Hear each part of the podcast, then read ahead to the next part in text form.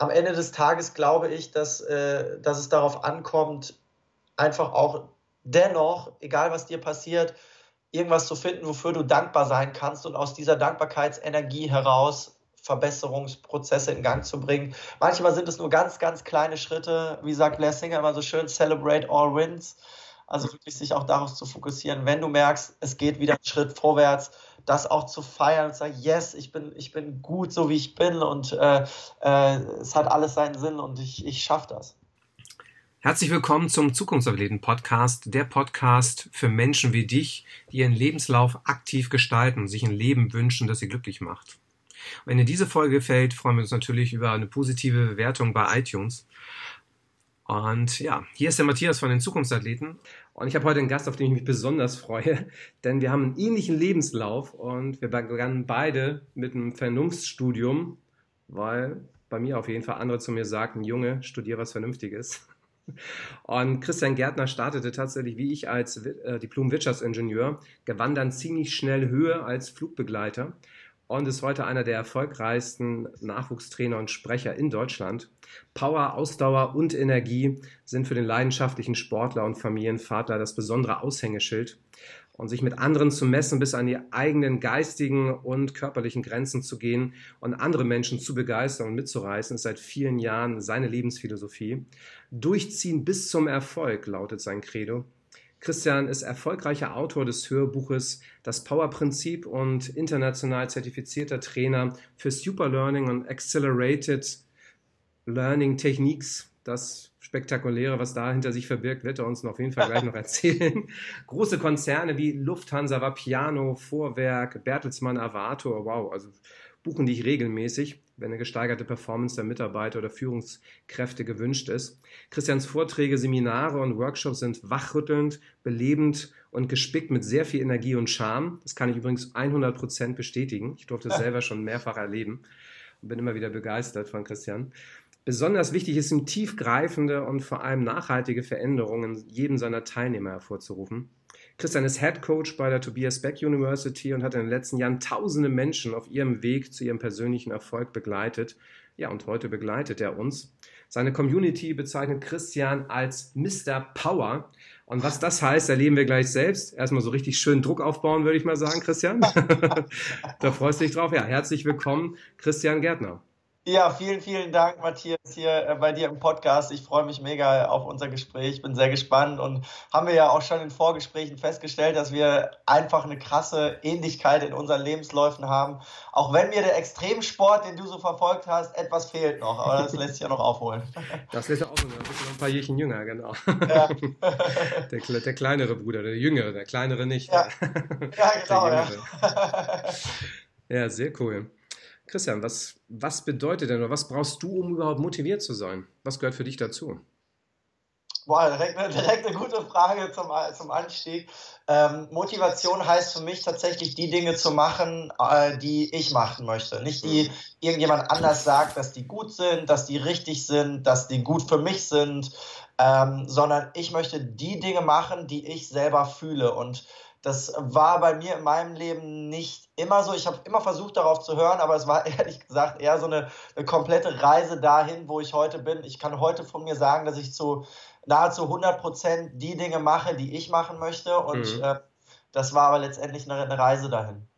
Und wie hat die Reise begonnen? Also wie war es? Also weil, weil, du sagst Reise, das heißt äh, so Mr. Power. Ähm, warst du dann noch nicht so als, als Jugendlicher, das war da noch nicht so vorgezeichnet? Äh, also ich habe immer schon gemerkt, dass irgendwie, äh, irgendwie so eine äh, so ein Gefühl in mir drin ist, dass ich was, was machen möchte, dass ich irgendwie keine Lust habe, einfach nur zu leben und irgendwie den Standardweg zu leben, aber ich konnte es im Prinzip nicht zuordnen. Was ich schon immer hatte, war eine extrem, extreme Ehrgeiz, auch schon in, in frühen Jahren. Ich habe ähm, mit sechs angefangen, im Tennissport zu verfallen, sage ich mal, und habe da sehr schnell, also sehr ambitioniert ähm, da auf dem Tennisplatz gestanden. Nach der Schule gab es für mich eigentlich nur eins, das war die rote Asche und der Tennisball. ähm, und schon, schon mit zehn bin ich dann in eine Kreisauswahl gekommen und so weiter, weil es einfach so einen Ehrgeiz entwickelt hatte. Mhm. Wo das damals herkam, kann ich dir heute gar nicht mehr so richtig sagen. Das war, äh, glaube ich, auch, hat auch ein bisschen was mit meiner Persönlichkeit natürlich zu tun. Ähm, Und natürlich auch, also ich habe damals dann relativ schnell schon so die ersten Erfolge erzielt, nichts Großes, aber ich zum Beispiel mit zehn bin ich das erste Mal Kreismeister bei uns geworden und äh, habe damals den, äh, das, das, das von allen als das Talent äh, äh, abgestempelt wurde, den habe ich damals im Finale geschlagen. Ich war so ein No-Name und habe dann natürlich durch so einen frühen Erfolg mit zehn, ich meine, ne, habe ich schon so gemerkt, okay, wenn du wirklich hart für eine Sache arbeitest und, und ehrgeizig bist, und sich dann der Erfolg einstellt, das ist schon geil. Und ähm, das hat mich dann halt immer weitermachen lassen. Und das war schon so in frühen Jahren so, dass ich wirklich gewusst habe, was ich, was ich mit meinem Leben anfangen will oder ähm, was, für eine, was für eine Fähigkeit ich vielleicht auch habe, an andere Menschen etwas weiterzugeben. Das kam erst viel später. Mhm. Und du hast aber dann deine Karriere, Tenniskarriere dann auch relativ schnell wieder dann beendet oder äh, auslaufen lassen oder wie ist das? Also schnell nicht. Äh, ich habe wirklich bis zum Abitur durchgehend ähm, Mannschaftsspiele gemacht. Meine mhm. Eltern haben mich auf Turniere gefahren. Oh mein Gott, was meine Eltern alles am, am Tennisplatz ver verbracht mhm. haben. Zeiten, Tage, Wochenenden, Wochen. Äh, wir hatten immer, also hast ja glaube ich heute immer noch eine sechs Wochen Schulferien. Die ersten drei Wochen war äh, Urlaub und die letzten drei Wochen war nur Tennisplatz halt. Ne? Mhm. Äh, Tenniscamp, Tennisturniere und so weiter. Und ähm, das habe ich sehr, sehr lange gemacht und ich habe natürlich dann irgendwann mit dem Gedanken gespielt, okay, kannst du damit auch Geld verdienen? Habe tatsächlich auch ein bisschen Geld verdient in den Vereinen, in denen ich dann gespielt habe, habe aber den Sprung wirklich zum, zum Durchbruch nicht geschafft. Das habe ich auch relativ früh gemerkt. Also mit 16, 17 war eigentlich klar, okay, Profikarriere wird schwierig, weil wenn du wirklich Profikarriere machen willst, musst du jetzt schon international sein. Das war halt damals nicht so. Ähm, aber ich habe diesen Traum nicht losgelassen. Ich habe dann Zivildienst gemacht, weil ich äh, einfach aus dem Grund, dass ich noch mehr Zeit habe, um auf dem Tennisplatz zu stehen. Mhm. Und habe dann dieses eine Jahr Vollgas gegeben, habe auch noch mal einen Sprung gemacht, habe aber auch da gemerkt, das wird nichts. Und dann bin ich halt zum Studium gegangen und dann war mir klar, okay, jetzt musst du mal ein bisschen Prioritäten überlegen. Und dann kam noch eine andere Leidenschaft hinzu, die ich damals für mich entdeckt habe. Und dann war klar, okay, der Durchbruch wird es vermutlich nicht mehr, auch wenn ich erst mit 25 oder sowas dieses Kapitel komplett für mich abgeschlossen habe, weil es dann immer wieder Jahre gab, wo ich gedacht habe, okay, wenn du jetzt noch mal eine Saison Turniere spielst, vielleicht schaffst du es dann noch mal nach oben in die deutsche Rangliste und keine Ahnung und dann kann ich mich erinnern, mit Mitte 20 habe ich ein Turnier gespielt, während meinem Studium noch. Und habe sowas von auf den Sack bekommen. Ich habe irgendwie in, der, in 35 Minuten 6-0, 6-0 Brille habe ich verloren. ja. Und ich habe gedacht, okay, Christian, ganz ehrlich, deine, komplett, dein kompletter Ehrgeiz, alles, was du da bis jetzt investiert hast, das hat dich da gebracht, wo du jetzt bist. Aber irgendwie musst du was anderes finden, um, um halt so diesen Durchbruch zu schaffen. Mhm. Ja? Und war dann so gesehen diese, diese Motivation, dieser Ehrgeiz dann äh, neben dem Sport, neben dem Tennis dann auch schon direkt in der, in der Schule dann? Das ist in der Schule dann auch schon mal ganz gut. Oh. Okay. okay. Kann ich direkt. Also Schule, es gab Fächer in der Schule, die haben mich interessiert. Das meiste hat mich äh, nur interessiert, weil es mich interessieren musste irgendwie so, mhm. weil ich Teil natürlich auch des Systems war. Ah, ich war ehrlich gesagt ein richtiger Durchschnittsschüler, ja. Also keine Ausreißer nach oben, keine nach unten. Nach oben natürlich immer Sport, da war mhm. immer, das war immer tipptopp. Ähm, aber alles andere war eher so basic und äh, ich hab, bin durch die Schule gegangen. Ich hatte nie richtig Lust auf Lernen nach der Schule, habe es aber natürlich irgendwie gemacht ich habe mich da so durchgeschlängelt. Schule war nie was, wo ich so richtig äh, aufgegangen bin und wo ich absolut keine Motivation äh, für entwickeln konnte. Ich habe auch nie verstanden, wie, äh, wie Mitschüler so viel lernen konnten, nur um, um eine Eins zu bekommen oder eine Zwei. Also ich habe immer gedacht, ja komm, 3 plus ist auch super und äh, die Zeit, die dir der Spaß, kannst du am Tennisplatz verbringen. Ja? Das war so, war so meine Denkweise in der Schule. Ich habe mir auch keine Gedanken gemacht, was ich später machen will. Das kam alles erst später. Und wie, wie bist du dann dazu gekommen, also den, den Wirtschaftsingenieur zu machen? Gerade du hast ihn ja auch in, in Karlsruhe gemacht. Also zu meiner Zeit war Karlsruhe, also es war immer schon eine sehr gute Adresse bei Wirtschaftsingenieuren. Ja. Ich habe auch in dem Sinne aus Karlsruhe auch ähm, Studenten gehabt, die ich damals in Berkeley getroffen habe, als ich da studiert habe. Also es ist ein sehr, sehr, sehr guten Ruf. Wie bist du dann überhaupt zu dem, zu dem Studium gekommen? Also ich, das, äh, letztendlich ist es so, ich habe, ich hole noch ein bisschen weiter vorne aus, ich bin so mit 16, 17 das erste Mal, es hat jetzt gar nichts damit zu tun, aber ist wichtig, um den Zusammenhang mhm. zu verstehen, äh, bin ich das erste Mal feiern gegangen in eine Diskothek und ähm, das war gerade so die Zeit, wo ich mich entscheiden musste, gebe ich jetzt nochmal Vollgas beim Tennis oder was mache ich? Und dann hat mich das so fasziniert, was, was da in dieser Diskothek passiert ist mit der Energie, mit den Leuten. Ich fand die Musik geil und habe mich angefreundet mit dem Gedanken, als DJ äh, Musik aufzulegen. Und habe dann auch da, ich mache die Geschichte ein bisschen kurz, ähm, habe dann angefangen, den DJ da kennenzulernen in unserer Dorfdisco. Es waren tausend Leute jedes Wochenende da, es war kein kleiner Schuppen. Und ähm, habe dann angefangen, da mich ausbilden zu lassen, quasi als DJ, habe da richtig Feuer gefangen, dann die ersten Abende dann auch mal spielen können, nach anderthalb Jahren, wo ich jedes Wochenende da war. Wie du dir vorstellen kannst, kollidiert das ein bisschen mit dem Tennissport. Ja, wenn du bis morgens 5, 6 Uhr in der Disco bist und dann um 11 Uhr auf dem Tennisplatz, wo du Leistung bringen musst, funktioniert halt nicht.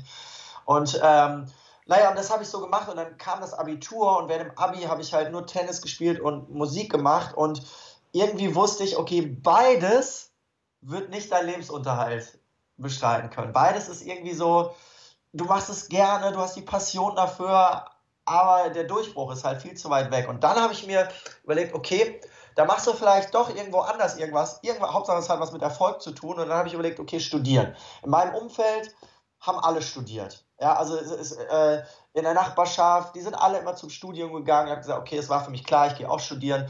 Mein Vater hat auch studiert und ähm, und dann habe ich halt gesagt, okay, was studierst du denn? Nur Technik? Auf gar keinen Fall. Bist du nicht gut genug, hast keine Lust. Mathe? Nee, was willst du damit? Lehrer willst du auf keinen Fall werden. Äh, und dann bin ich halt so die Liste durchgegangen und dann habe ich, weiß ich noch, Hochsommer, habe ich mir die Wirtschaftswoche damals, weil während dem äh, Zivildienst äh, hast halt viel Zeit, ne, wenn du auf irgendwelchen Stationen hängst oder so. Damals habe ich ganz viel so Wirtschaftswoche, Stern, Spiegel und so, das habe ich verschlungen damals. Und in der Wirtschaftswoche kommt ja immer so alle paar Monate so die Top-Rankings von Universitäten und, und Studiengängen, wo kannst du das meiste Geld verdienen. Naja, und da war für mich relativ schnell klar, Wirtschaftsingenieurwesen war immer irgendwie oben auf Platz 1, weil ich dachte, okay, Wirtschaftsingenieurwesen ist geil, weil du musst dich jetzt noch nicht festlegen auf irgendetwas. Du hast viele interessante Sachen da drin und du kriegst nachher einen geilen Job. Das war so das, so das Ding, ja. Und äh, dann bin ich halt äh, losgegangen, habe mir Unis angeguckt und äh, bin mit meiner damaligen Freundin, heutige, heutigen Frau, äh, wir haben uns Unis angeguckt, weil wir wollten zusammen irgendwo studieren gehen und ähm, sind da auch so, so ein paar Tage durch Deutschland gefahren, waren in Hamburg, waren in Heidelberg, waren äh, in äh, Kaiserslautern und schlussendlich auch in Karlsruhe und haben uns dann für Karlsruhe damals entschieden. Naja, und dann fing das Studium an und ein neues Lebenskapitel. Spannend, aber dann danach wurde ja dann die, die Karriere da doch eine ganz andere. Ja. kann man so sagen. Äh, kam ja auch noch ein bisschen der, der, der, Hast du denn in dem Bereich dann danach dann wirklich noch gearbeitet oder ist danach, bei deinem Diplom also, hast du immerhin in der Tasche? Ich habe, ähm, äh, ehrlich gesagt, um das auch noch so ein bisschen, äh, um den Rahmen zu verstehen, ich habe insgesamt 18,5 Semester studiert. Also okay. ich, äh, das ja. waren neun Jahre. Mhm. Und es lag einfach daran, dass ich schon sehr früh festgestellt habe, ähm, dieser Weg ist vermutlich doch nicht das Richtige für mich. Ich konnte es aber noch nicht so zuordnen. Woran ich das vor allen Dingen festgestellt habe, war so das Verhalten meiner Kommilitonen. Weil meine Kommilitonen sind damals immer zu mir gekommen und haben gesagt, Christian, hast du schon den und den Schein belegt? Da habe ich gesagt, nee, habe ich noch nicht, weil das interessiert mich gerade noch nicht so. Ja, aber das musst du machen, weil das sieht gut aus auf dem Lebenslauf. Oder äh, Christian, wie sieht's denn aus? Mach doch mal das Praktikum da. Ich mache jetzt im Sommer drei Monate Praktikum. Ich dachte so, nee, ich, ich will Urlaub machen und äh, Tennis spielen. Mache ich doch jetzt kein Praktikum. Ähm, ja, aber das brauchst du, weil das sieht gut aus auf dem Lebenslauf. Und ich habe da schon gedacht, ey, die, die, alle machen irgendwie was, was gut aussieht auf dem Lebenslauf. Wieso? Also, mhm. das habe ich damals nicht richtig verstanden. Und ich habe dann äh, natürlich dann das nächste kennengelernt. Das ist irgendwie so auch so Teil meiner Persönlichkeit, sehr schnell begeisterungsfähig zu sein für, für Dinge, die so passieren. Und mit, da war ich 21, gerade so ein halbes Jahr, Jahr im, im, Studium und da kommt mein Vater mit der Idee nach Hause, der kurz vor seiner Pension stand. Hey, ich mache mich nochmal selbstständig. Ich mache jetzt nochmal Vertrieb, ich mache Network Marketing. Und wir so, du machst Network was? Nie was davon gehört. Ja, ich habe coole Leute kennengelernt und mein Vater damals schon über 60. Und äh, wir machen das jetzt mit der ganzen Familie. Ich habe euch schon eingeschrieben. Ich sag, okay, kein Problem, machen wir das auch noch. Unternehmertum, ja, ist cool, weil ich bin in einem Umfeld aufgewachsen, wo es keine Unternehmer gab, in dem Sinne. Ich habe das nie wahrgenommen und ich hab, äh, bin in einem Umfeld aufgewachsen, wo halt, wo es Angestellte gab, wo mittlere oder oberes Management-Laufbahnen da waren und von daher kannte ich nur das. Unternehmertum dachte ich damals so, hey, das ist cool und da kannst du vielleicht, probier doch das auch mal aus. Und dann habe ich das auch noch angefangen. äh, über viele Jahre damals halt den Tobi Beck kennengelernt, genau zu dieser Zeit mit 21, der, äh, der damals schon so verrückt war, wie er heute ist und äh, Menschen wirklich bewegt hat und begeistert hat. Und da habe ich auch Feuer und Flamme, äh, für entwickelt. Naja, und, und, und so habe ich halt so diese verschiedenen Bereiche alle mitgenommen und mich über Jahre hinweg wirklich ausprobiert und geguckt, ähm, wo liegen meine Stärken und, und, und was fühle ich wirklich. Ja? Ähm, das war eine super spannende Zeit. Also gerade diese Sachen auch parallel zu machen und natürlich hat dann dadurch das Studium ein bisschen gelitten, nicht im Sinne von, dass ich irgendwie schlechte Noten geschrieben habe, aber ich habe mir auch bewusst eine Uni ausgesucht damals und nicht eine FH, damit ich keine Schule habe, wo ich immer da sein muss, mhm. sondern dass ich eine Uni habe, wo ich mir aussuchen kann, ob ich jetzt im Audimax mit 800 Leuten sitze, wo mich der Prof eh nicht kennt, wo mich mhm. die Studenten ein paar kennen, aber ich kann selber entscheiden. Das war für mhm. mich immer so ein ganz krasses, wichtiges Ding. Ähm, Freiheit. Und das treibt mich heute noch. Also wirklich frei entscheiden zu können, Dinge zu tun. Hm. Ja. Aber das heißt genau das. Aber das heißt ja dann, als du es dann tatsächlich nach, nach über 18 Semestern dann gepackt hattest, dein Diplom in der Tasche hattest, ähm, bist du dann tatsächlich nochmal in die freie Wirtschaft gegangen oder äh, ist es dann. Ja, ich, ähm, um, um so das letzte Rädchen meiner Vita so in meinen 20er Jahren noch zu komplementieren, ähm, habe ich äh, so nach ich würde mal sagen, sechs Jahren äh, Studium habe ich angefangen, weil ich, äh, es ging so gegen Ende des Studiums. Ich hatte irgendwie noch ein paar Klausuren und noch meine Diplomarbeit und habe gedacht, oh mein Gott, jetzt bist du bald fertig, DJ sein hat nicht geklappt, der Vertrieb im Network Marketing ist gescheitert, äh, Tenniskarriere ist gescheitert. Scheiße, musst du jetzt wirklich die normale Karriere machen? Das war so das Gefühl damals. Naja, und dann hat äh, ein guter Freund mich angerufen, der äh, Tobi Beck damals, und hat gesagt, Christian, ich weiß, wie es gerade aussieht, wir haben uns ja unterhalten und was hältst du denn davon, wenn du dir vielleicht, um Inspiration zu holen, erstmal ein bisschen durch die Weltgeschichte fliegst und äh, dir äh, die Welt anguckst? Äh, willst du nicht auch als Flugbegleiter, so wie ich, mal ein paar Jahre aktiv sein? Und ich habe gedacht, ja, wieso nicht? Also reisen tust du gerne, Geld verdienen und geil, dann kannst du das mit dem Studium noch ein bisschen rausziehen und raus. Naja, und dann habe ich halt angefangen, als Zugbegleiter zu fliegen und ähm, habe dann halt mein Studium parallel beendet. Ich habe meine Diplomarbeit irgendwo zwischen Singapur und Johannesburg immer am Pool geschrieben. Das war auch eine geile Zeit. Ja. äh, hat dadurch halt auch acht Monate statt sechs Monate gedauert, aber ist auch egal. Irgendwann ist dir auch egal, wie lange es dauert, wenn du schon so viele Jahre da dran bist. Und ähm, dann war ich fertig mit dem Studium und war nur noch Fulltime-Flugbegleiter. So, und da kannst du dir vorstellen, was auch so in meinem Umfeld los war. Genau. Äh, als die Leute dann zu mir gekommen sind und gesagt, Christian, sag mal, bist du eigentlich wahnsinnig? Du hast so viel gemacht. Du, äh, du hast dein Studium gemacht, du könntest dir jeden Job aussuchen und jetzt fliegst du als Flugbegleiter durch die Welt und, und, äh, und, und hängst immer noch so deinen Traum hinterher, als DJ irgendwann den Durchbruch zu haben du bist jetzt äh, Mitte, Ende 20. Was ist mit dir los? Und ähm, naja, und dann habe ich halt irgendwann angefangen, mich selber zu hinterfragen und dann würde ich auch sagen, das ist so, so ein kleiner Hänger so in meine, in meiner Energie, in meiner Power, in meiner, auch in, meiner, in meinem Lebenslauf gab, wo ich gemerkt habe, okay, nur Flugbegleiter sein, das stimmt schon, das ist mir zu wenig. Es ist schön, das hatte nichts damit zu tun, was von außen kam, aber ich habe gemerkt, das ist schön, es ist ein schönes Leben, aber A, bin ich limitiert, was mein Geld angeht und ich wollte ja immer erfolgreich werden. Und ich bin auch limitiert, was mein Wachstum angeht, was ähm, noch viel schlimmer war für mich. Mhm. Ich habe damals halt schon viele Jahre Persönlichkeitsentwicklung gemacht. Ich kannte Tony Robbins, war auf den Seminaren und Wachstum war immer was, was mich sehr stark angetrieben hat. Und dann gab es halt eine Situation, wo ich gemerkt habe, okay, was machst du jetzt? Alright, bevor du es nachher bereust, probierst es halt mal mit deinem Studium was zu machen. Allein dieser Approach schon, mhm. mal probieren, mal, mal gucken, was vielleicht doch, so war so dieser Ansatz. Ne? Und dann gab es bei der Lufthansa damals äh, eine Ausschreibung zu einem Kabinenreferenten im Projektmanagement und die suchten damals Leute, die als Flugbegleiter fliegen, Ahnung von der Fliegermaterie haben und gleichzeitig Projekte im Management umsetzen können mit diesem Know-how. Und das habe ich damals gemacht, weil es auch eine ganz coole Konstellation war. Ich habe nicht wirklich mehr Geld verdient äh, als als Flugbegleiter, aber es war eine coole Kombination. Ich war 50 Prozent im Büro, 50 Prozent im Flugzeug und das habe ich ein Jahr gemacht und dieses Jahr war, ich würde nicht sagen so schlimm, aber ich habe halt gemerkt, das willst du auf gar keinen Fall. Es war wirklich so, wie ich am Anfang gesagt habe, ich probiere es mal aus und guck's mal, ob was für mich ist und wenn nicht, dann lasse ich es sofort sein. Nach dem einen Jahr wusste ich, das willst du auf gar keinen Fall machen. Never ever mehr. Und äh, dann äh, nahm alles so ein bisschen seinen Lauf.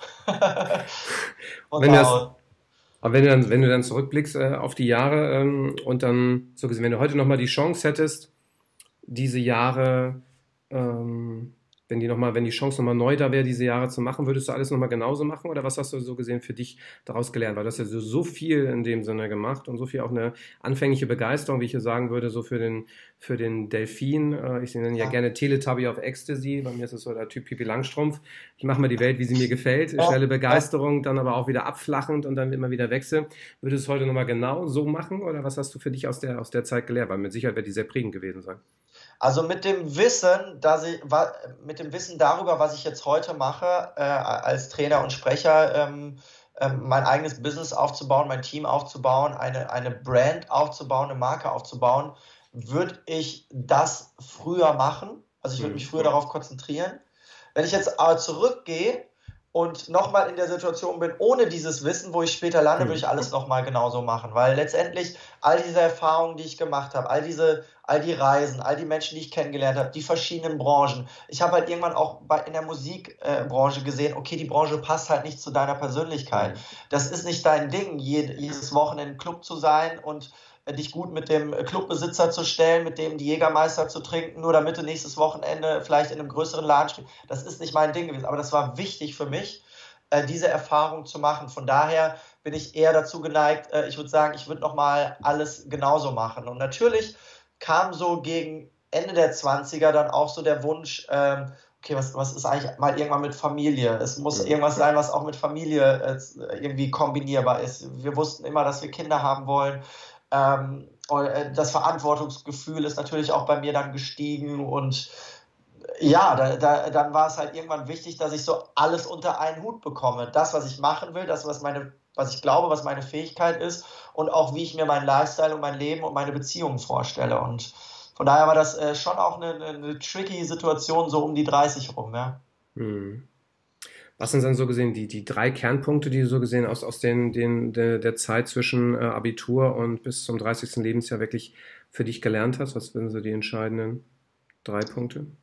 Also für mich, ähm, ja, gute Frage. Ich würde mal sagen, also eins, was wichtig war für mich, dass ich immer offen war, Dinge zu lernen. Also wirklich lernbereit zu sein in, in hm. sämtlichen Bereichen. Vor allen Dingen aber auch, ich habe mit 21 und dann mit 22 war das erste Mal bei Tony Robbins und ab da und schon in der Zeit davor, durch den Start im Vertrieb und so weiter, habe ich sehr stark angefangen, mit Persönlichkeitsentwicklung mich auseinanderzusetzen. Ohne diese Persönlichkeitsentwicklung würde ich, also man weiß es ja nicht, ne? aber ich, ich, ich glaube, ich würde ein normales Leben halt einfach leben. Ja? Mein, mein Ding im Konzern machen und würde gar nicht richtig wissen, was, was ist eigentlich dieses Gefühl in dir drin, was du schon immer in dir hattest. Dieses Anderssein, dieses ah, irgendwie, das ist so wie, wie, wie so ein Luftballon, der so ganz weit aufgeplatzt und so kurz vorm Platzen ist und du weißt mhm. aber nicht, wie du den zum Platzen bringen sollst. An diese, diese Kraft, an diese Stärke zu kommen, äh, das ging halt nur durch Persönlichkeitsentwicklung. Und ich habe halt äh, in meiner Kindheit durch den Tennissport gelernt, äh, Dinge anzufangen und durchzuziehen, ehrgeizig zu sein. Mhm. Deswegen habe ich auch, für mich kam nie in Frage, mein Studium abzubrechen. Ich mhm. wusste, egal ob ich 20 Semester oder 15 oder 32 Semester brauche, ich ziehe das durch. Ist mir egal und auch für mich selber, ja. Ähm, da, das ist auch so ein ganz wichtiger Punkt, den ich da gelernt habe. Und gegen Ende der 30, äh, gegen Ende der 20er Jahre halt auch so dieses Gefühl, auch mich in mich reinzuhören und mal diesen ganzen Noise von außen, diesen ganzen Lärm mal auszublenden. Dieses, das ist die perfekte Karriere als Sportler, das ist die perfekte Karriere als, als Musiker, als Konzern, sondern wirklich mal das alles auszublenden und mal in mich reinzugehen und zu gucken, okay, was willst du eigentlich? Mhm. Mal meinem Gefühl zu vertrauen. Ich habe immer meinem Gefühl vertraut, aber diesem Gefühl, ich habe trotzdem gleichzeitig auch immer wieder natürlich gehört, was kommt da von außen, ja, und habe okay, habe das abgewegt, aber wirklich mal die Schotten dicht zu machen um mal das mal alles auszublenden und sich nur auf sich selber zu fokussieren. Das ist, glaube ich, so der, der letzte Punkt, der mich dann halt auch dahin gebracht hat, wo ich jetzt heute bin, ähm, das alles so zu kombinieren und dann auch das zu machen, was ich möchte. Ja. Und dann hat so gesehen, damit Anfang 30 dann direkt der Switch dann zum Trainer dann stattgefunden? Oder? Ja, war natürlich auch ein Prozess. Ich wusste halt durch die Zeit im Vertrieb, die, wir haben so fünf Jahre ungefähr diese mhm. Network Marketing Nummer gemacht. Ich bin dieser Zeit mega dankbar, äh, weil ich da einfach so viel gelernt habe über Persönlichkeitsentwicklung, über Menschen, über Training und Sprechen und so weiter.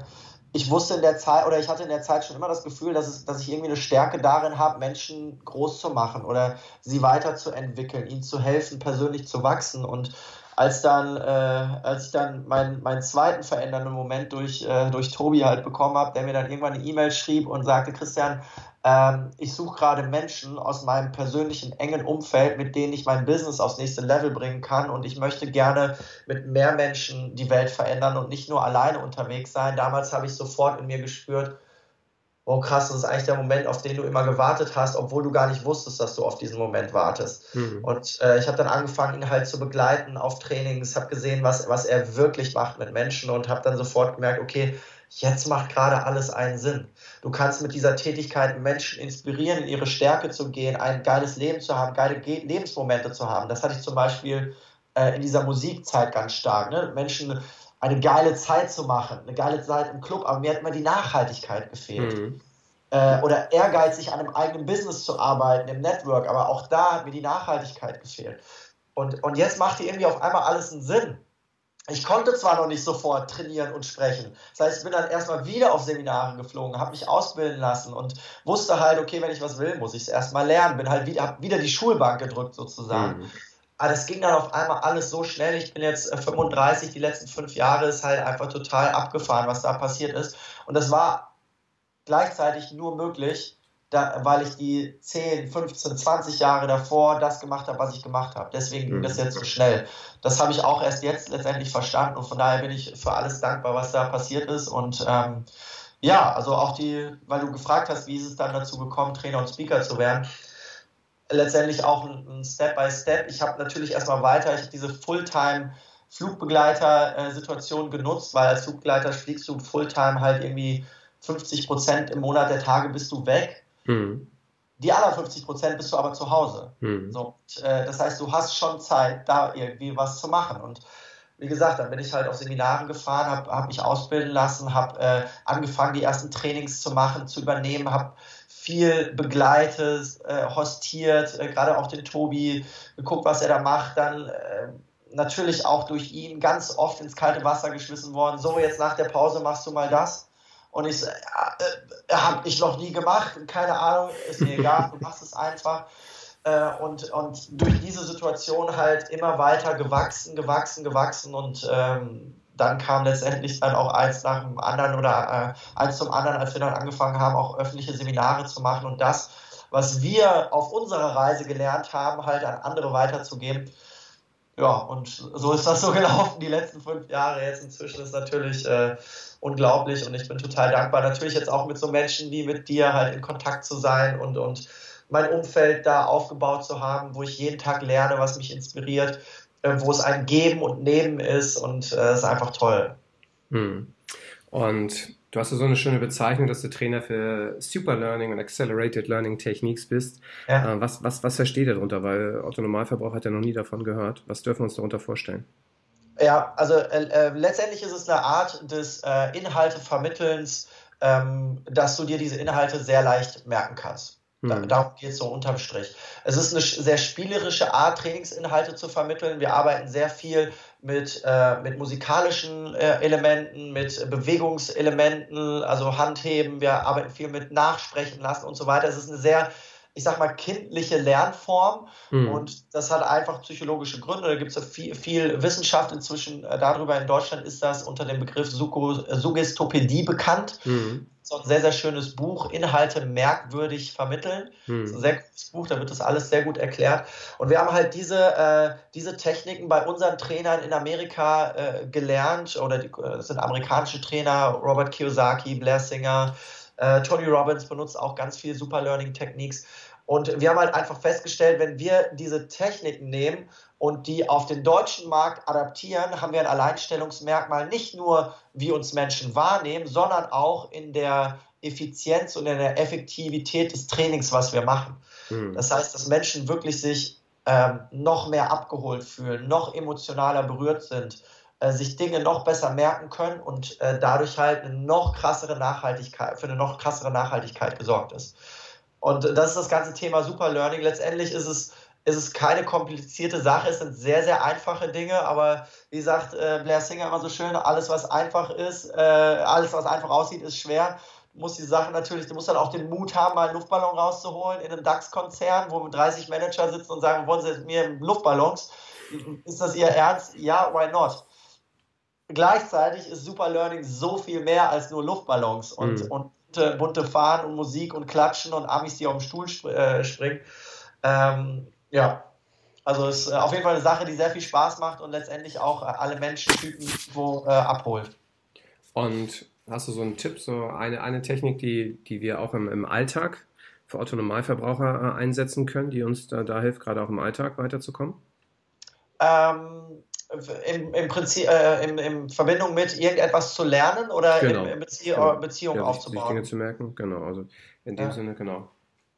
Also ja, was ich ganz gerne mache, ist, wenn ich äh, selber Dinge lerne, ist halt ähm, äh, mir, also gerade das, wir sagen es immer, der Rahmen ist immer wichtiger als der Inhalt. Also das heißt, dass der Rahmen, in dem du lernst, halt extrem wichtig ist. Mhm. Äh, eine, eine schöne Atmosphäre zu kreieren, dass du lernen kannst. Äh, natürlich kann, das kommt ein bisschen auf deinen Lerntyp drauf an. Es gibt ja diese, diese drei Kategorien, visuell, auditiv und kinästhetisch. Da würde ich vielleicht erstmal reingehen und gucken, was bist du überhaupt für ein Lerntyp, mhm. weil es nichts, wenn du mit bunten, wenn du jetzt als Einzelner was lernen willst und dann mit bunten Papern an der Wand arbeitest, aber gleichzeitig dann ein auditiver Lerntyp bist, dann hast du von dieser Art Technik nichts. Mhm. Dann bist du vielleicht eher jemand, der Dinge nachsprechen muss und diese Technik aus dem Super Learning äh, übernehmen soll. Ja? Also ich, ich würde das, wenn ich jetzt jemanden Einzelnen beraten dürfte, würde ich ihm sagen, guck dir erstmal an, was bist du für ein Lerntyp und dann mhm. würde ich die Techniken darauf anpassen, dann würde ich nicht alles machen. Mhm. Aber du kannst natürlich auch bei dir zu Hause viel machen. Also gerade was, was so die, das Thema Raumgestaltung angeht, ist für mich immer super wichtig.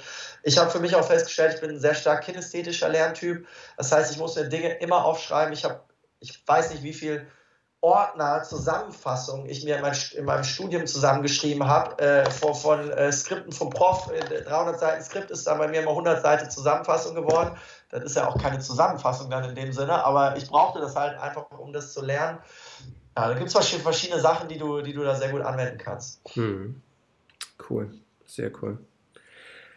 Jetzt deine, deine Lebensphilosophie hat ja sehr viel damit zu tun, an die körperlichen, an die geistigen Grenzen zu gehen. Dein Spitzname ist Mr. Power. Ähm, ich habe selber, ich habe selber ja 2014 die Erfahrung oder die schmerzliche Erfahrung gemacht, ähm, dass es auch heißen kann, Power bis zur vollständigen Erschöpfung. Mhm. Wie beugst du dem vor, dass du da? Ja, äh, super gute Frage und das ist auch immer die Frage, die ich sehr, sehr gerne beantworte, weil es mir die Chance gibt, auch ein bisschen zu erklären, was ich unter Power verstehe, weil doch dieser Begriff und dem, dessen bin ich mir natürlich bewusst, wenn ich mit dem Begriff auch mich positioniere, dass viele Leute sagen, okay, das ist dieses Laut, das ist dieses Kraft nach außen, das ist dieses immer on fire, immer in Action, angespannt. Ähm, für mich bedeutet Power in meinem Leben, und das ist auch das, was ich an andere Menschen weitergebe, die Kraft aus einer Balance herauszunehmen. Mhm. Dass es halt immer, dass es ein Yin und Yang gibt, dass es mhm. eine Energie nach außen gibt und gleichzeitig eine Energie nach innen. Also diese, diese Kraft aus der Ruhe heraus, auf, wie du es auch mal äh, so schön gesagt hast in dem Gespräch mit, mit, uns beiden, so auf Knopfdruck auch mal einen Schalter umzulegen, mhm. Energie abzuschiften in dem Moment, wo du die Energie brauchst und wo du merkst, deine Teilnehmer, dein Publikum und so weiter braucht die Energie und gleichzeitig dann mal die Energie down zu shiften, wenn du merkst, okay, jetzt ist mal gerade jetzt ist mal gerade Tiefenarbeit angesagt, um hier nachhaltige Prozesse in Gang zu bringen. Und diese Balance, das ist für mich wirkliche Power. Weil wenn du, wie du sagst, wenn du immer deine Energie im Außen hast und immer volles Rohr fährst, irgendwann ist der Akku leer. Und mhm. dann entweder signalisiert dir das dein Körper äh, oder dein Umfeld oder beides. Mhm.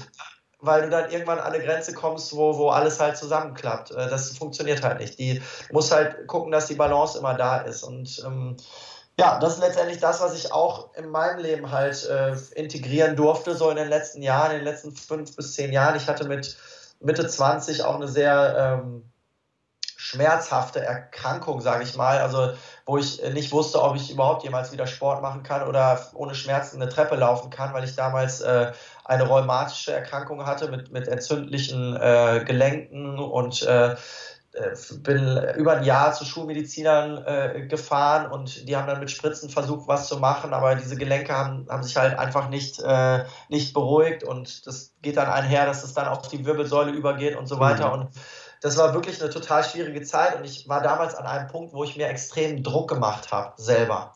Und ich habe das damals nicht verstanden, dass das alles miteinander in Balance sein muss und alles miteinander zusammenhängt. Mhm. Durch diesen innerlichen Druck, den ich mir aufgebaut habe, im, im, im Sport erfolgreich zu sein, ein eigenes Business erfolgreich zu haben, mein Studium erfolgreich zu machen und gleichzeitig auch noch nach Erfüllung zu streben, äh, nach Anerkennung. Ja, äh, das war einfach zu viel und mein System ist dann kollabiert irgendwann. Und du, du kennst ja genau diese Situation aus deinem Leben auch. Was passiert dann?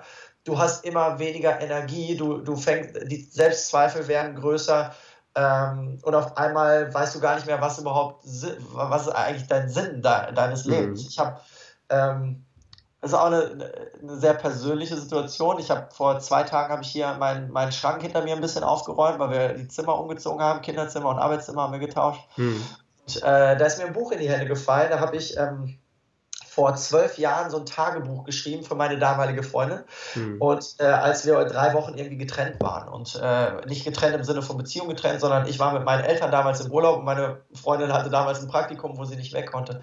Und ich habe ihr aufgeschrieben, was so meine Gedanken waren. Und das war genau die Zeit, als ich ähm, als ich diese, diese Erkrankung hatte und diese Entzündung. Und ich habe äh, geschrieben, ich weiß gar nicht, ich, ich, schäme mich manchmal für meine Gedanken, dass ich nie wieder Sport machen kann. Mhm als ich das so vor zwei Tagen gelernt habe, äh, gelesen habe, da ist mir so richtig so kalt den Rücken runtergelaufen, Tränen liefen auch und ich habe gemerkt, okay, ähm, du hast es, du hast es halt geschafft, aus dieser Situation halt wieder rauszukommen und das ist halt das, was ich heute anderen Menschen halt mitgeben möchte, wie sie halt durch solche Situationen halt kommen können, rauskommen können und äh, an ihr volles Potenzial kommen können egal was passiert in ihrem Leben. Das ist, das ist meine äh, tiefe Motivation hinter dem, was ich tue jeden Tag. Und ähm, ja, ich glaube, da steckt halt ganz viel Kraft und Power dahinter. Da mhm. steckt viel, viel mehr Kraft und Power hinter, als wenn du jetzt jemand bist, der nur rumspringt, schreit und, und mhm. äh,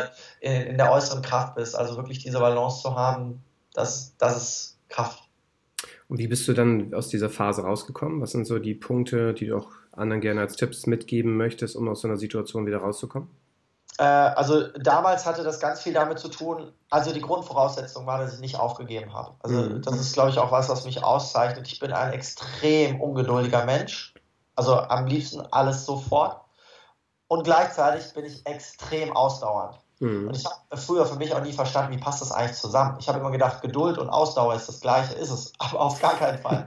so, und ich habe halt, äh, ich habe halt nie aufgegeben und ich bin halt, ich weiß nicht, zu wie vielen Ärzten ich gegangen bin. Irgendwann habe ich halt äh, traditionell chinesische Medizin, habe ich zum Heilpraktiker gegangen. Osteopathie. Osteopathie war tatsächlich eins der Dinge, die mir den, den größten äh, Mindshift gegeben hat damals, weil Osteopathie halt einen ganzheitlichen Ansatz hat. Die, guckt, die gucken halt nicht, okay, das Gelenk ist entzündet, was können wir an dem Gelenk machen, sondern wie ist denn dein Komplettsystem gerade? Und diese Sichtweise hat bei mir alles verändert. Ich habe mir dann äh, äh, Sportarten gesucht, die ich bis dahin noch nicht gemacht habe, die ich aber machen konnte, die dann halt meinen Körper wieder in Bewegung versetzt haben, dass das Blut zirkuliert, dass halt dass halt wieder Leben in den Körper gegangen ist. Ich habe angefangen zu schwimmen, ich habe mir ein Mountainbike gekauft und habe Fahrrad gefahren. Das waren die einzigen beiden Sachen, die ich ohne Schmerzen einigermaßen machen konnte. Äh, mein Tennisschläger musste ich für zweieinhalb Jahre an den Nagel hängen. Ähm, das heißt, das habe ich gemacht. Und äh, natürlich äh, einer der wichtigsten Punkte für mich im Nachhinein ist tatsächlich, dass ich meine Ernährung angeguckt habe und gucke, ja, was mache ich eigentlich? Und habe halt festgestellt, ich esse viel, viel, viel zu viel Zucker. Ich mhm. habe meinen Zuckerkonsum drastisch gesenkt und heute sage ich, dass das 70, 80 Prozent meiner Veränderung damals ausgemacht hat, diesen Zuckerkonsum so drastisch in die, äh, also nach unten zu fahren, weil dadurch der Körper wieder die Möglichkeit hatte, sich zu entspannen, sich zu erholen, Stoffwechselprozesse wieder funktioniert haben. Zucker ist äh, meiner Meinung nach, was die Ernährung angeht, das Schlimmste, was du machen kannst, wenn du, wenn du schon vorbelastet bist und entzündliche Dinge im, im Körper hast. Und äh, dann so als letzten Punkt sagst du auch immer äh, so schön, äh, war natürlich mein Umfeld, was halt immer an mich geglaubt hat und immer gesagt hat, Christian, du schaffst es, du machst weiter. Äh, meine Frau, mit der ich jetzt inzwischen 19 Jahre äh, zusammen bin, ähm, die immer hinter mir stand, die heute immer, also das ist wirklich so eins meiner größten Kraftpole, wo ich die meiste Energie rausziehe, wirklich aus dieser Beziehung, Verbindung zu meiner Frau, zu meiner Familie, zu meinem Bruder, zu meinen Eltern, was alles eine, eine sehr harmonische, ähm, äh, wo, ich, wo ich super dankbar bin für, sehr harmonische Beziehungen sind und äh, wo ich sehr viel Kraft rausgeholt habe, damals auch, auch wirklich nicht aufzugeben und, und weiterzumachen und naja, irgendwann wurde es besser, wurde es besser, wurde es besser, wurde es besser. Ich habe es kaum für möglich gehalten. Die Energie kam zurück und zweieinhalb Jahre später stand ich wieder auf dem Tennisplatz und habe gedacht, ich, äh, das darf ja wohl nicht wahr sein, ist irgendwie krass. Und, mhm. äh, ja. und auch wirklich so die, diese Sachen empfehle ich heute jedem, der, der schwierige Zeiten im Leben hat. Und äh, ich, ich maße mir nicht an, Menschen halt konkrete Tipps in dem Sinne zu geben, wenn du das machst, dann wird das für dich ganz genauso sein, weil jede Situation ist unterschiedlich. Mhm. Manche sind sehr stark psychisch belastet, manche sind, haben genetische äh, Dinge, die sie mitbringen. Ähm, am Ende des Tages glaube ich, dass, äh, dass es darauf ankommt, einfach auch dennoch, egal was dir passiert, irgendwas zu finden, wofür du dankbar sein kannst und aus dieser Dankbarkeitsenergie heraus Verbesserungsprozesse in Gang zu bringen. Manchmal sind es nur ganz, ganz kleine Schritte, wie sagt Blair Singer immer so schön, celebrate all wins. Also wirklich sich auch darauf zu fokussieren, wenn du merkst, es geht wieder einen Schritt vorwärts, das auch zu feiern und zu sagen, yes, ich bin, ich bin gut, so wie ich bin und äh, äh, es hat alles seinen Sinn und ich, ich schaffe das. Mhm. Also für mich hast du gerade in, in, den Punkten vier Punkte rausgefischt, die mir dir auch da sehr wichtig sind. Also wie du sagst, ist eben das einerseits dieses Thema, ähm, dieses Gleichgewicht zwischen Anspannung und Entspannung äh, da zu finden. Zweiter Punkt, wo du sagst, ist ganz extrem die Ernährung, äh, die dir geholfen hat, gerade dieser Zuckerpunkt. Dann das dritte, so gesehen, die, die körperliche Aktivität auch wirklich, also den Sport, und der vierte Punkt, ganz wichtig auch, ähm, dass, dass die Familie im Endeffekt, die, die uns da hilft. Darum würde ich da auf die Punkte nochmal gerne ein bisschen einsteigen. Du sagtest ja. das äh, gerade beim Thema Thema bei Ernährung, äh, Zucker runtergefahren. Du bist ja auch viel unterwegs ähm, und dann ist es ja auch nicht immer so, so ganz so einfach in dem Sinne, das hinzubekommen. Wie, was, was hast du da an Tipps? Wie, wie machst du das, wenn ja. du unterwegs bist? Wie ernährst du dich da? Machst du, schmierst du dir dann nach dem Motto dann äh, Brote, machst du dir Gemüse da irgendwie fertig? Wie sieht das bei dir aus, dass du da auch die Ernährung dann so hältst, ähm, wie du es gerne hättest? Weil du kennst es ja selber in Hotels, gerade in Pausen, äh, da gibt es in der Regel nicht äh, unbedingt den Apfel und äh, den, das Gemüse, den Gemüsestick mit, mit dem Joghurt-Dip, sondern die Kuchen halt. Und ja. da zu widerstehen, also wie, wie machst du das? Äh, mehrere Faktoren. Also Menschen in meinem Umfeld sagen, oh Christian, wie, wie diszipliniert du bist, das ist total krass, das könnte ich nie und so. Doch, du kannst. Es ist nicht so kompliziert. Äh, ich glaube, es ist, äh, du, du darfst es dann immer triggern mit einem, ähm, vielleicht mit, mit einem Erlebnis oder einem Erfolg, einem Erfolg, den du hattest in deinem Leben. Also ich habe zum Beispiel durch dieses Überwinden dieser schwierigen Zeit, weiß ich halt, wenn ich das mache, dann geht es mir halt sowas von viel besser. Für mich ist überhaupt, das hat für mich nichts mehr mit Disziplin zu tun, sondern was mit, ich tue das für meinen Körper, ich, das äh, ist für mich so ein Automatismus geworden. War, natürlich äh, hast du vollkommen recht, dieses Reisen, dieses Unterwegssein, gerade wenn es so vier, fünf, sechs Tage oder mal anderthalb Wochen am Stück ist, da bringt dir auch die beste Meal-Vorbereitung nichts, die du zu Hause machst. Nach drei Tagen ist das leer oder nach zwei oder nach einem Tag. Dann musst du gucken, wie du da so zurechtkommst. Was ich halt immer mache, ist, ich packe mir immer ordentlich äh, Nüsse in den, in den Koffer, dass ich für den schnellen Heißhunger immer was habe bevor ich mir jetzt den Kuchen reinhaue, äh, haue ich mir halt ein paar Cashewkerne oder ein paar Paranüsse, mhm. äh, nehme ich mir da halt mit ich versuche jeden Tag halt Obst und Gemüse zu essen. Mein, äh, ich, was mir besonders hilft, weil ich sage das mit, mit dem Zuckerkonsum gleich wissen, dass ich Schokolade und all die Dinge extrem liebe. Ich finde, ich bin so ein süßer Typ. Wenn es Eis gibt, am liebsten viermal Schokokugel, ja. Mhm. Und das jeden Tag oder einen ganzen Becher. Oh Herrgott, ja, ist saugeil. Und damit halt mein Kopf nicht amok läuft, mache ich halt einen Tag die Woche diesen berühmt-berüchtigten Cheat Day, ja. Mhm wo ich mir das auch alles gönne. Dann habe ich sechs Tage, wo ich mich vernünftig ernähre und einen Tag, wo ich halt mal ein bisschen genießen kann. Und ich habe für mich festgestellt, egal ob ich jetzt gerade in der Phase bin, wo ich irgendwie äh, äh, körperliche Ziele habe, äh, Leistung steigern will, äh, Muskeln aufbauen, Fett abbauen oder so, aber ich mache halt immer diesen Cheat Day für meinen Kopf. Mhm. Und dadurch fällt es mir viel, viel leichter, durch die Woche auch äh, äh, diszipliniert zu sein. Und das, das Phänomen ist, ich esse ich finde es viel, viel schwieriger zu sagen, okay, ich esse nicht so viel Süßigkeiten, ich esse vielleicht mal nur eine Kugel Eis durch die Woche, jeden Tag und so, finde ich viel, viel schwieriger, als wenn ich sage, weißt du was, Sonntag esse ich 40 Kugeln Eis und durch die Woche gar nicht. Mhm. Finde ich so viel, viel einfacher. Mhm. Und das ist halt äh, so, so ein Trick, den ich, äh, äh, den ich auf jeden Fall weitergeben kann. Mhm. Ähm, und natürlich viel Wasser trinken, äh, wenn dir Wasser nicht schmeckt, trinkst trotzdem.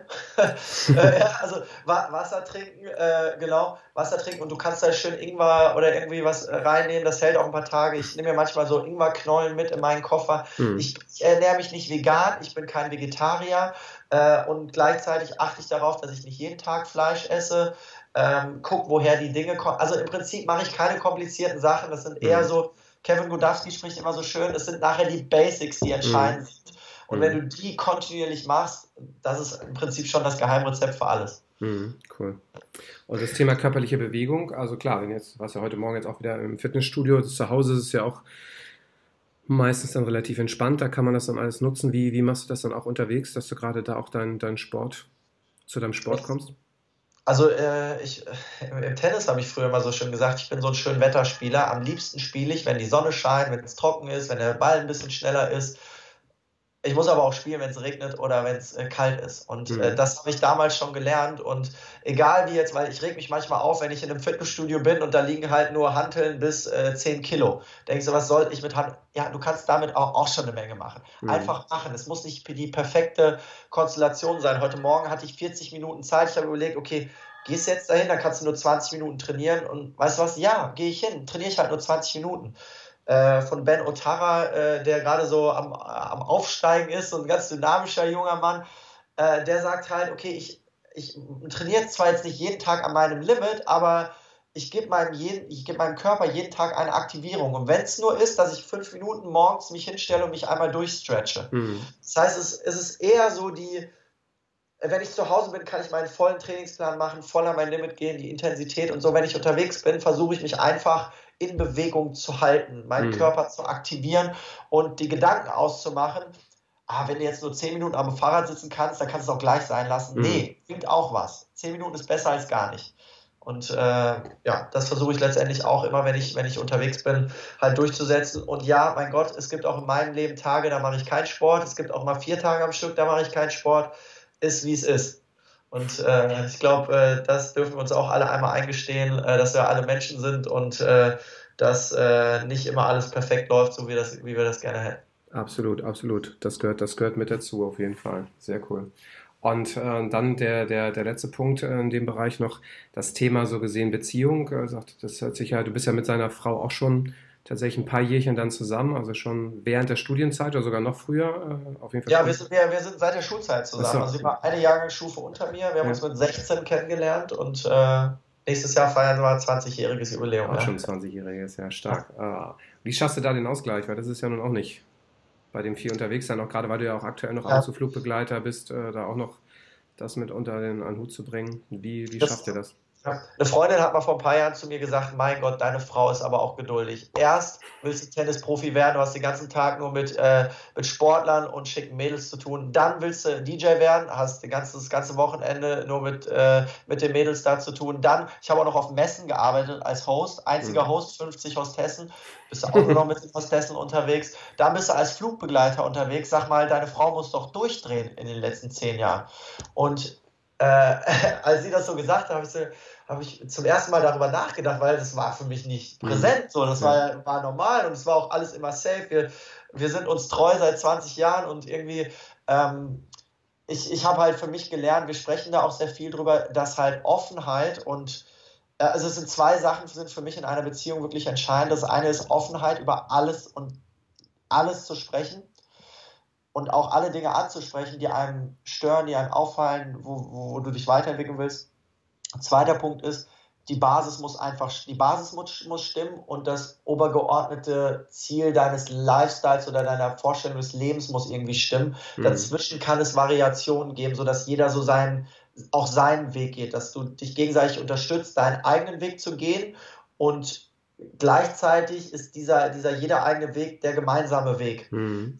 Und, und, und das ist einfach Grundvoraussetzung für mich, für, für, für unsere äh, stabile Beziehung, ähm, dass, dass wir uns freie Räume gestalten und gleichzeitig eine, äh, eine Grenze oder, oder eine Bandage haben, in der wir uns äh, bewegen und da halt viel im Austausch sind. Ähm, und am Ende des Tages ist es natürlich, äh, natürlich auch Arbeit. Eine Beziehung ist halt, Arbeit hört sich vielleicht so negativ an, aber es ist eher so dieses, äh, Stephen Covey pflegt ja so dieses Bild von Beziehungskonten. Ne? Mhm. Äh, das muss halt im Aus, es muss halt auch da in Balance sein. Mhm. Wenn du in einer Beziehung bist, wo du das Gefühl hast, seit drei Jahren der Einzige zu sein, der nur einzahlt auf dieses Beziehungskonto, dann ist in der Beziehung was nicht mehr, dann stimmt was nicht. Und dann mhm. darf es sehr, sehr schnell angesprochen werden, sonst entsteht halt ein Bruch. Und wirklich dieses Beziehungskonto immer auszugleichen, das heißt nicht, dass es mal ein Jahr gibt, wo der eine vielleicht ein bisschen mehr investiert in der Zeit, wo ich, wo ich so körperlich so Herausforderungen hatte. Das war natürlich äh, eine extreme Zeit auch für, für meine Frau, die da, die mir so viel zugesprochen hat und so viel auch in diese Beziehung investiert hat, weil ich mich selber ja auch teilweise dann äh, in, in Selbstzweifeln und sowas verstrickt habe oder in, in, in depressive äh, Gedankengänge, äh, was natürlich nicht förderlich ist für eine, für eine Beziehung. Hm. Es gibt natürlich dann auch Phasen, wo es, wo es vielleicht mal ein bisschen einseitig ist, aber auf Dauer darf dieses Konto halt unbedingt ausgeglichen sein. Und äh, das ist, glaube ich, so das, das Wichtigste, egal welche Beziehung du führst, ob das die Beziehung zu Hause ist, mit deinem Partner, mit deinen Kindern, mit deinen Eltern, mit deinen Freunden, mit deinen Geschäftspartnern. Äh, ich finde, dieses Bild ist, äh, ist, äh, trifft für jede Beziehung einfach zu. Hm. Ja, stark, stark. Und ihr habt doch, glaube ich, immer wieder ähm, feste Zeiten, auch wo ihr mal dann zwischendurch wirklich euch eine Auszeit nehmt und dann auch mit dem Kleinen dann auch äh, verreist, ne? Ja, genau. Also wir, wir haben tatsächlich, äh, also wir machen einmal im Jahr einen großen Familienurlaub, also wirklich drei bis vier Wochen. In den letzten Jahren war es so, dass wir eher in, nach Asien geflogen sind. Äh, dieses Jahr haben wir uns entschieden, mal nicht zu fliegen und mal den VW-Bully von meinem Vater äh, zu nehmen und mal äh, drei Wochen Richtung Südfrankreich, Spanien, Portugal, mal gucken, wo wir landen, um da einfach mal vielleicht auch ein bisschen intensivere Zeit mit zu dritt zu verbringen. Hm.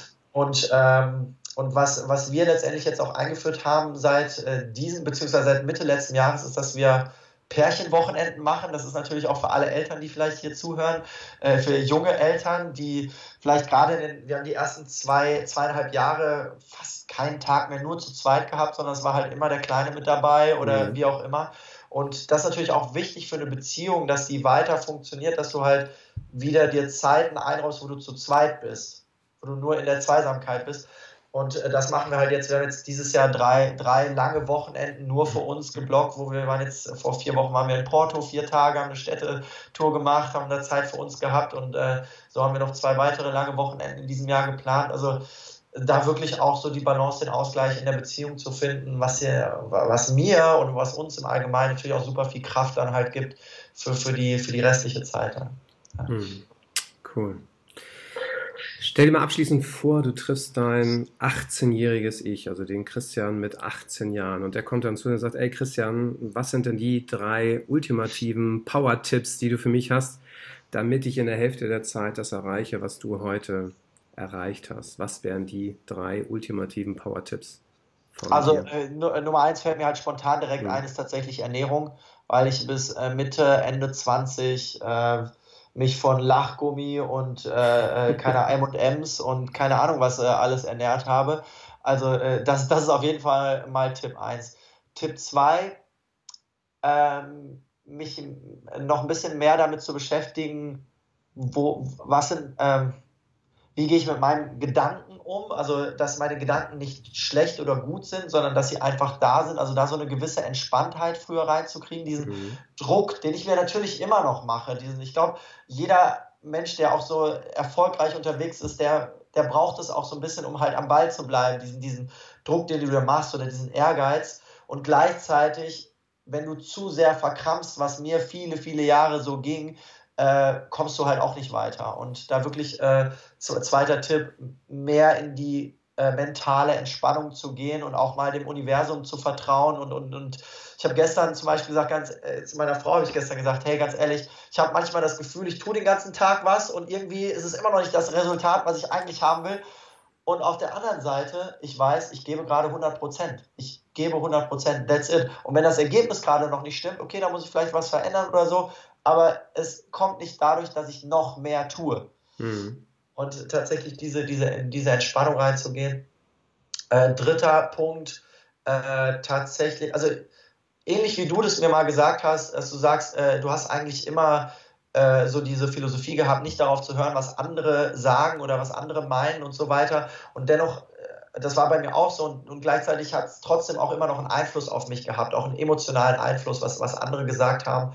Da viel, viel früher in vielen äh, Situationen die Scheuklappen aufzusetzen, sagen, okay, geh deinen Weg, ist egal, was da von außen kommt. Just do it, mach einfach das, was du fühlst, was mhm. in dir drin ist. Und äh, das würde ich so als dritten Tipp äh, mit an die Hand geben. Sehr, sehr cool. Sehr cool. Sehr schön. Ja, sehr geiles Gespräch. Hat mir unglaublich viel Freude gemacht. Und ja, es wird jetzt viele Zuhörer geben, die mir auch wissen wollen, wer ist Christian überhaupt. Also jetzt haben sie sich ein bisschen kennengelernt, entweder bei YouTube als Bild oder eben im Podcast. Wie kann denn jeder wirklich mit dir in Kontakt treten? Wie kann er sehen, was du alles Geiles machst? Du hast den Ultimate Power Podcast unter anderem. Was hast du noch? Wie tritt man mit dir in Verbindung? Ja, also heutzutage ja ganz äh, unkompliziert, äh, wie, du es äh, auch in unserem Gespräch gesagt hast, einfach mal die Google-Suchmaschine bedienen, meinen Namen eingeben, dann kommt ihr sehr schnell auf meine Homepage.